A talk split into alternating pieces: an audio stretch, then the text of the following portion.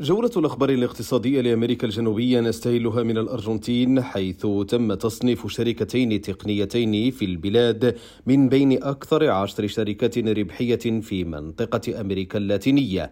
أما بالبيرو فوصلت الصادرات الزراعية في هذا البلد الجنوب أمريكي إلى مستوى قياسي جديد بلغ 9.8 مليارات دولار خلال العام الماضي وهو ما يمثل ارتفاعا بأزيد من 12% مقارنة بالعام الماضي. وبالبرازيل صدرت البلاد باعتبارها أكبر منتج للبن في العالم. صدرت أزيد من 2.84 مليون كيس بوزن 60 كيلوغراما في يناير الماضي.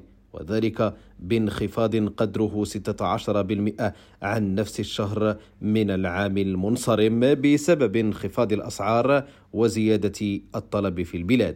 وبالإكوادور مع رفع القيود المرتبطة بوباء كوفيد وتخفيض ضريبة القيمة المضافة من 12% إلى 8% في جميع الخدمات المتعلقة بالأنشطة السياحية تعد عطل الكرنفال لهذه السنة بزخم قوي وفقا لما كتبته يومية الأونيفرسال.